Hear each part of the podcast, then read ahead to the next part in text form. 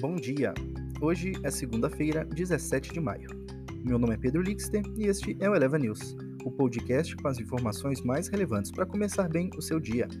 Eleva News é um oferecimento de Eleva Invest, o seu capital em outro nível. Falece Bruno Covas. O prefeito licenciado de São Paulo, Bruno Covas, faleceu neste domingo por complicações de um câncer em transição estôfago-gástrica.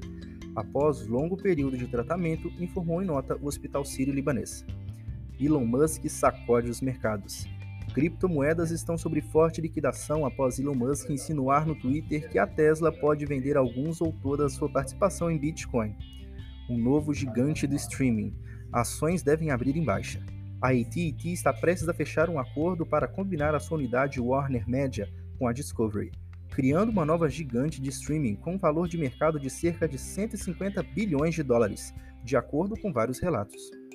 Recuperação da China. Recuperação da China normaliza, mas boom imobiliário continua.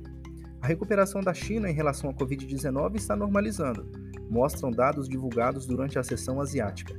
A taxa anual de crescimento da produção industrial desacelerou para 20%, de 24,5% em abril.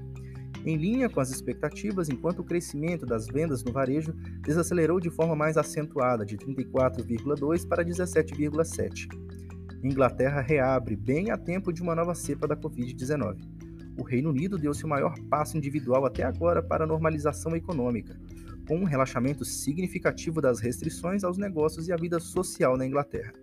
O setor de hospitalidade está mais uma vez aberto para os seus espaços internos, embora sujeito a limites de capacidade, enquanto reuniões de várias famílias agora também são possíveis. Essas foram as notícias de hoje. Acompanhe e leva pelas redes sociais. Até amanhã.